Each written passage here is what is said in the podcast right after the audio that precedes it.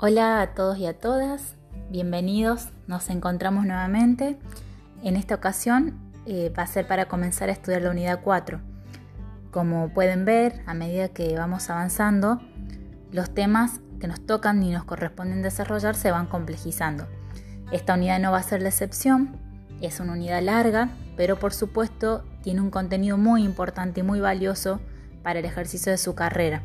Así que les recomiendo que presten mucha atención y que eh, por supuesto lean el material recomendado. Voy a ser muy insistente con eso. Para comenzar vamos a estudiar los derechos y deberes de las partes. Estos derechos y deberes que son recíprocos, es decir, hay una correlación entre ellos.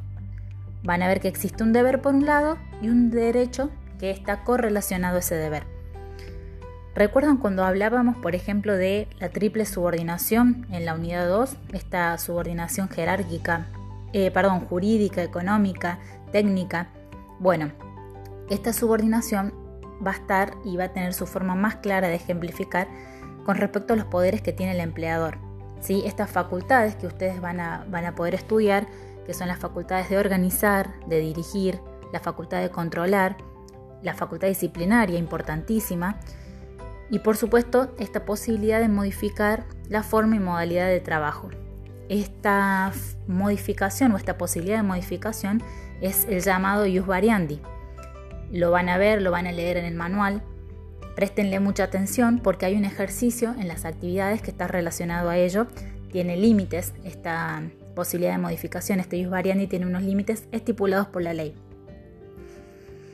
Vamos a avanzar también con los tan nombrados y esperados derechos del trabajador, ¿sí? los van a poder estudiar uno por uno.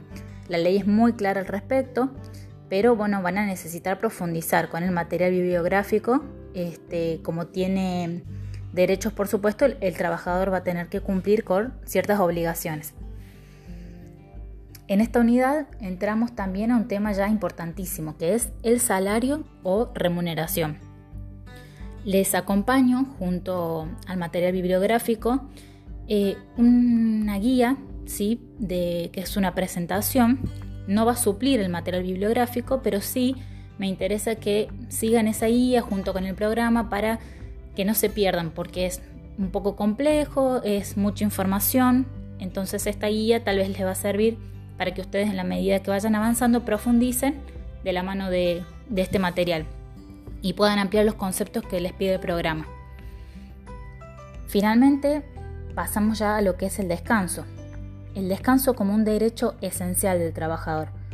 Este descanso viene a complementarse con todos estos conceptos que ustedes ya estudiaron en la unidad anterior de jornada. Es un derecho irrenunciable, por supuesto, del trabajador. Van a ver que se refiere a un periodo de tiempo que el trabajador o trabajadora reposa, se recupera, la ley fija una pausa eh, de horas determinada que debe respetarse, porque se entiende que el trabajador necesita este tiempo para poder recuperarse y para poder eh, estar bien. Es una cuestión también de, garantizar que el trabajador pueda cumplir tanto con su trabajo como sus horas de esparcimiento, de descanso, pasar tiempo con su familia y lo que requiera. Complementando con esto, y para finalizar la unidad, vamos a estudiar las llamadas licencias. Por un lado, la licencia ordinaria o la que llamamos vacaciones. Es importante saber cuáles son los plazos, qué requisitos deben cumplirse para poder otorgar la licencia, en qué época se otorga y cuál es la forma. ¿sí? Muy importante estudiar esto porque va a ser materia de examen. Y por otro lado, las licencias especiales, aquellas que son las que contemplan las situaciones o vivencias eh, extraordinarias o especiales de la vida de los trabajadores y las trabajadoras. No es complejo, les recomiendo que en el caso de las licencias se hagan un apuntito cada uno eh, con los requisitos de cada uno, qué, abarca cada licencia, qué se necesita y esto les va a ayudar a poder recordarlo. Para mm, terminar, quiero, bueno, eh, recordarles que va a ser muy difícil que comprendan eh, la profundidad de esta materia si no leen el manual de grisoría y todo el material bibliográfico que se les acompaña y les recomendamos.